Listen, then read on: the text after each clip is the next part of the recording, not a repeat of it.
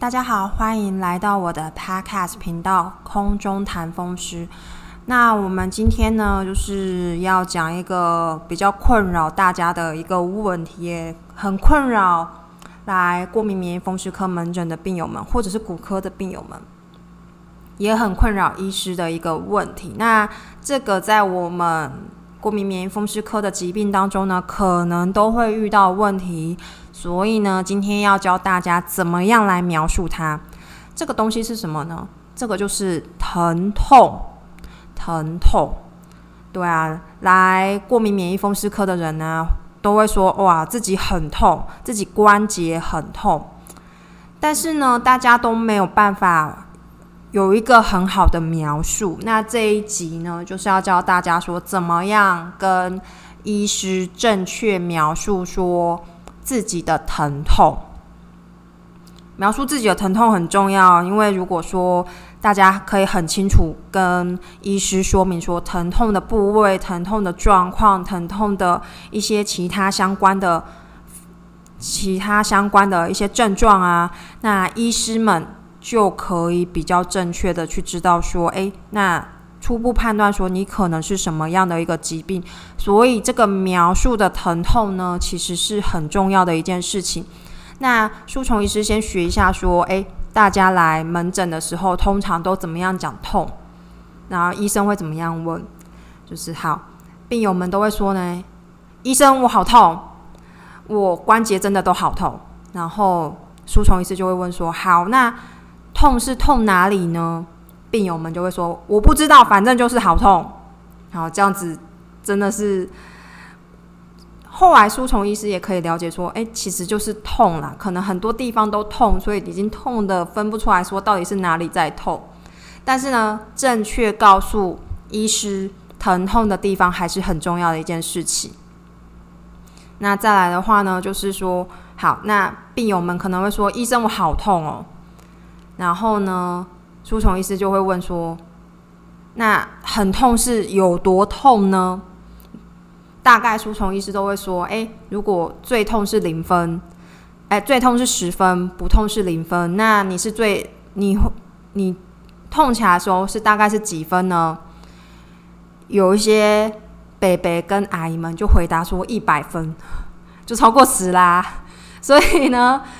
就可以知道说，哎，其实有时候对于疼痛的描述啊，跟疼痛的这些相关的症状呢，病友们跟医师们有很大很大机会是在诊间鸡同鸭讲的。那舒虫医师也说过，说台湾的医生其实是很忙的。那一个门诊，一个门诊看那么多病人，一个病人只能分到不到五分钟的时间，然后呢，又要又要开药，又要问诊，然后又要做理学检身体检查，然后又要看之前抽血的资料，五分钟哪里够？所以呢，又这五分钟的时间这么宝贵，然后又花在鸡同鸭讲上面的时间，这样子实在是太浪费了。所以这个就是我们今天这一集。Podcast 的目的，这集 Podcast 会把它标在 Season 零当中。然后呢，建议大家如果要去看诊之前，都可以先听这集 Podcast，跟你们的医师，然后呢，正确的描述疼痛。好，好。那在我们一开始就是要描述疼痛的时候啊，我们要告诉医生这个疼痛在哪里。这个疼痛在哪里？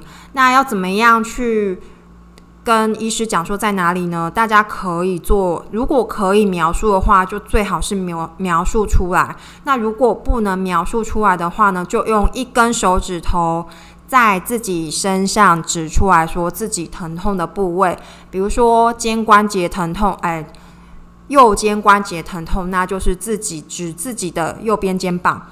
我这边要跟大家讲一件事情，就是书虫医师讨超讨厌，超级讨厌，就是别人的手碰到自己，碰到书虫医师的身体，这可能是医学系医师的一个洁癖，就是我们有防疫的概念，你们不可以互，尤其是现在是这样子一个后武武汉肺炎的一个时代，所以大家是最好不要随便碰别人的身体，因为你也不知道别人身体有什么菌啊。然后我超讨厌别人碰我，我也不喜欢。要去碰病友们的话，其实我第一个动作一定是先戴手套，然后戴手套之后才去碰病友们的身体，然后呢，碰完身体之后呢，绝对是会把手套脱掉，然后呢，做一个干洗手或者是湿洗手的一个动作。所以其实基本上我也没有直接碰触在病友们啊。那其实这样的一个动作啊，在后武汉肺炎的时代。病友们看到我这样的一个习惯性的动作的话，他们也比较安心，因为他们会觉得说，医生的确手上的细菌没有碰到，嗯，没有过给他们，他是戴着手套这样子，都是一次性的，然后用完就丢，这样子吼，所以用一只手指头指出自己疼痛的部位，然后呢，不要指到医生身上，好不好？我们防疫为重，我们要有社交距离的概念。虽然书虫医师并没有很相信社交距离的概念，但是我们还是要有防疫的概念，指在自己身上的位置哦。好，然后呢，第一个用一只手指头把自己身上疼痛的点指出来。那再来的话呢，如果想要更进一步的话，最好是可以把自己疼痛的点记下来，因为像我们。过敏免疫风湿科的病友其实是很多关节都在疼痛的，所以呢，大家也可以简单用照片，然后呢做个记录，你就拍个全身照，拍个就是诶你哪里在痛，比如说手指头好了，你就拍一张手掌的照片，然后呢在照片上面。做记录，画圈圈也可以啊，画叉叉也可以。然后记录说，诶，疼痛的位置就把那个叉叉的点画出来。那如果是手掌面在痛的话呢，也可以说，诶，哪边比较痛，就画个叉叉。哦，我觉得现在有那个智慧型手机跟 iPad 啊，这个做记录的这件事情其实变得很方便，大家不用在纸本上面做了，你就变成说，诶，你每天。比如说，我们的病友是长期疼痛的话，然后我们要追踪他这个变化的话呢，我们就会请他说：“哎，你照一个照片，然后呢，把它这样子。第一个就是医师们可以看到说，哎，你那时候肿的情况，你那时候是不是红啊、肿啊、热啊的？热当然是没有办法知道啦，红肿的情况到底怎么样？然后痛的话，就请病友们在。在照片上面做记号，做个叉叉圈圈等等的记号，那我这就很有助于帮助医师去了解说，哇，那你什么样，你什么时候，然后那个手指关节疼痛的变化啊，什么时候痛哪边啊，然后程度怎么样，就变成很好去记录。我们之前是有用过纸本啊，那用了纸本之后就发现说，哎，纸本会不见啊，然后纸本。或者是说纸本不见，没有不见就算了，因为太认真记录，纸本已经烂了，就记录到破破烂烂的。或者是说，诶，有时候会记录好几本啊，因为我们都是长期的病友嘛，然后会记录好几本，就不知道摆在家里面的什么地方了。很常发现这样的情况，所以我们就想，我就觉得说，诶，你用手机这样子记录下来，好，然后呢，或者是说。然后在照片上面稍微记录一下，或者说你大家可以用那个 Google 日历，或者是大家不一定是要用 Google 日历啦，就是大家智慧型手机上面方便记载每一天怎么样情形的一个状况，也都可以写啊。就是比如说在日历上面，呃，今天是九月十六号，今天九月十六号上午九点，然后呢写一下说，哦，我全身哪里关。我全身都很痛，照片有，然后痛到没办法起床哦，这样子就是一个非常棒的记录。所以呢，简介一下说，诶，要告诉医师们说你痛的点在哪里，然后呢，最好是最好是呢，可以用一只手指头指出来。那指出来的话，可以指出来，然后呢？如果要记录一段时间的话，最好是用照片记录下来哦。然后呢，这个可以告诉你们的医师非常非常多的资讯哦。那再来的话呢，我们要讲第二个部分，要告诉医师你的痛是什么样的痛。对，又来了，就是如果不管我是在门诊、急诊、住院问病人，你们是怎么样的痛啊？有很多人就说就是痛啊。痛也有分别，痛的分别的话，医生。书虫医师至少就就可以讲出三种，当然不止三种了。就是第一个是诶很胀的痛，或者是呢呃第二个是很刺的痛，刺刺的痛。那第三个是很紧绷的痛，第四个是麻痛。吼，然后呢这样的这种痛的性质的不一样啊，都会影响说医师们的判断。哦，痛的性质怎么样？好。再来的话呢，就是到底是有多痛？到底是有多痛？要形容说那个疼痛的程度跟那个对程度。那通常就是医师们常用的方法是说，诶，就是疼痛指数零到十分，最痛你人生当中经历过最痛最痛的痛是十分。这个最痛最痛的痛呢，女生来讲可能就是生产自然产的痛，男生我不知道诶。然后零分就是不痛嘛。然后呢，你要在零到十分当中给出一个分数，然后呢说哦，比如说我现在疼疼痛大概七八分，哦，那这样子医师就非常容易明显了解说，哇，那你现在这样子真的蛮痛的，因为就离十分很远很近了。然后呢，或者是说，诶，我们现在那个疼痛指数，它上面会有一个量表，然后呢会画笑脸啊，然后面无表情的脸啊，哭脸跟哭得很厉害的脸。然后你也可以针对那个，你也可以在那个量表上指出说，哇，我痛起来的时候就是痛到要哭哭，哭得很厉害这个脸。那我们也可以大概换算说，那个就是大概九到十分左右。所以要正确跟医生说明说怎么样疼痛的程度。那当然我知道病友们都很痛。但是当医师们问你说：“诶，我们零到十分，然后给出一个疼痛的分数哦，千万不要说出一百分跟一千分这个数字，因为医师不是在跟你开玩笑，医师是很认真在问诊，好吗？好哦。然后呢，再来的话就是痛的发作时间。诶，痛的发作时间，大家会问说有差吗？就是在痛啊。诶，有差啊，有差别啊。像我们的病友的话，他们可能是。季节变化的时候，疼痛会比较厉害，会比较容易发作；或者是说下雨的时候，他们会比较容易发作；或者是说整天来讲的话，我们这样子来分好了。我们刚刚讲的下雨跟那个季节变化，那都是以年来计算的。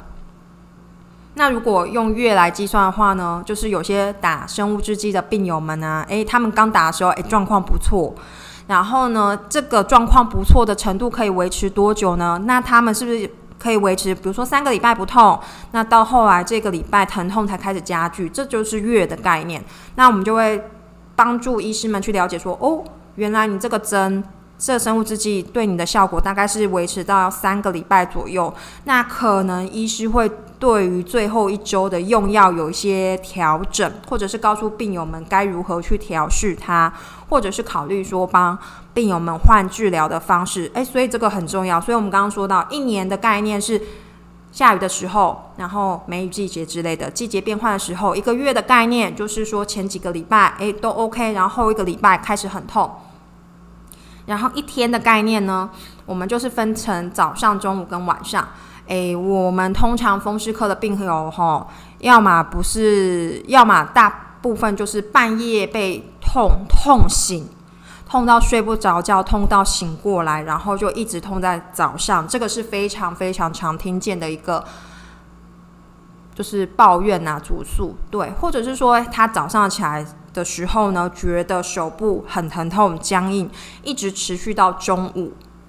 跟退化性关节炎大部分啊，大大部分的退化性关节炎，它疼痛的发作是在晚上，这个就很不一样。所以，如果大家可以精准描述出一天的疼痛耗饭的时间是在清晨、半夜、清晨，或者是早上，或者是呢晚上的话，诶，这个对于过敏免疫风湿科医师在判断大家的病病情来讲的话，就会非常的重要，就可以一下子大概可以分出说大家是什么样的一个疾病，对，就是这么厉害。好，然后再来的话呢，是告诉你的医师说，怎么样的情况之下会比较会有可能比较容易发作，比如说。像我们科痛风的病人呢，他可能喝啤酒之后就发作了，啊，这个啤酒就是一个很重要的诱发疼痛的因子，所以这样子的时候，你就要告诉你的医师说，我喝啤酒的时候，这个痛会比较容易发作哦，啊，那我们可能就会知道说，这可能是痛风诶。那如果说是呃。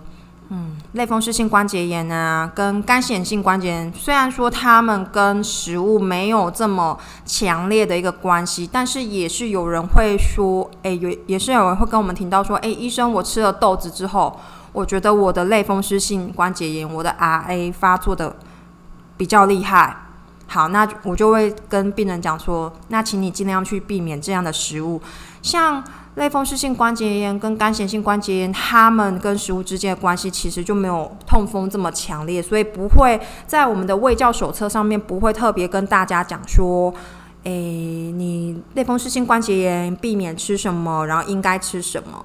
然后你干性性关节炎的患者，你应该吃什么，不应该吃什么，这样的饮食建议的话就会比较少。痛风的饮食建议的话就会比较多，因为呃，类风湿性关节炎跟干性性关节炎的患者可能比较个别化。那痛风来讲的话，他的饮食建议大概就是只要痛风的病人的话，照这个饮食准则来走就 OK 了。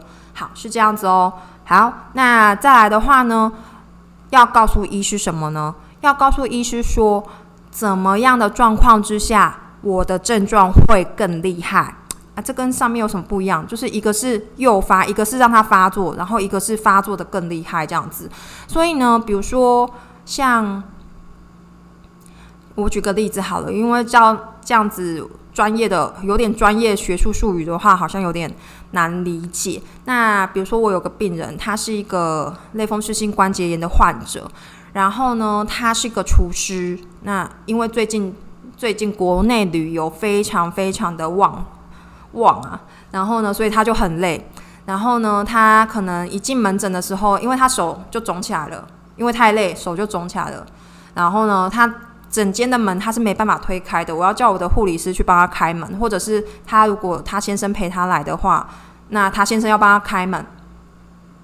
所以呢，我一看到他开门的这个动作啊，我就会说：那所以你最近是又接了什么工作吗？因为他之前曾经因为类风湿性关节炎，然后呢，就是已经有在控制，控制的不错，但是他只要工作的太累的话呢。他就会这个疼痛本来可能只有两分，他就会变成五分、六分这么严重，然后手也会跟着肿起来。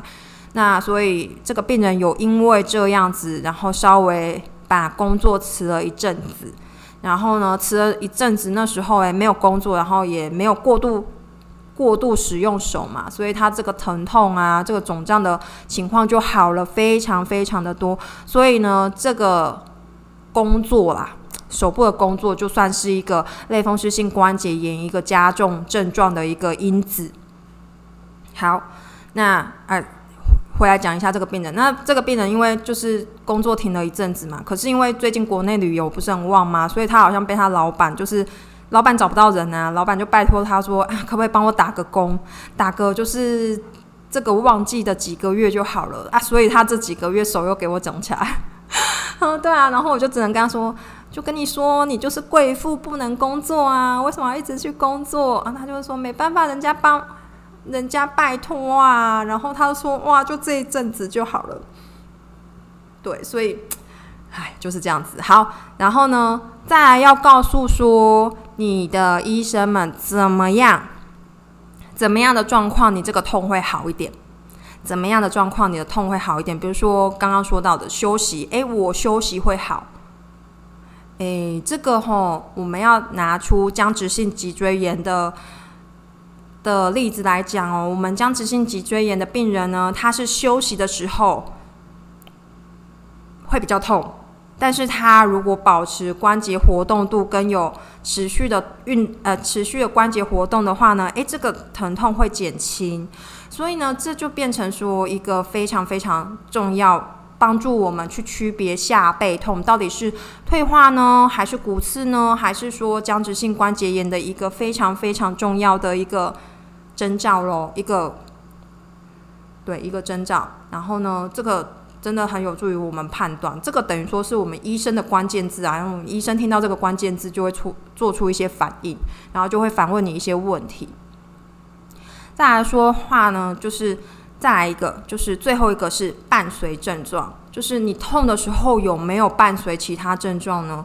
有时候就是这个伴随其他症状后，这个范围很广，就比如说你可以描述一下说啊，因为这个痛，所以我睡不着。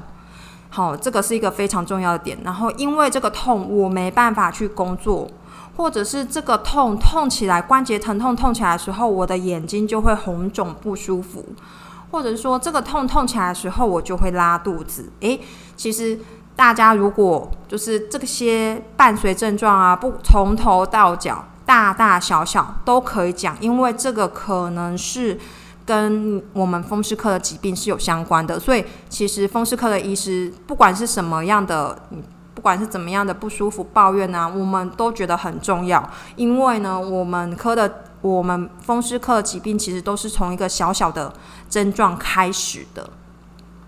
对，那再来的话呢，就是说，嗯，如果你是我们。风湿科病友，或者是其他科的病友也好，已经开始接受治疗了，或者是说在别的地方接受治疗，需要来寻求第二个第二个医生的意见的时候呢，我们建议你就是呢，仔细跟你的医师们说，诶，你之前的疼痛是怎么样子的？那接受治疗之后，疼痛有什么样的改变？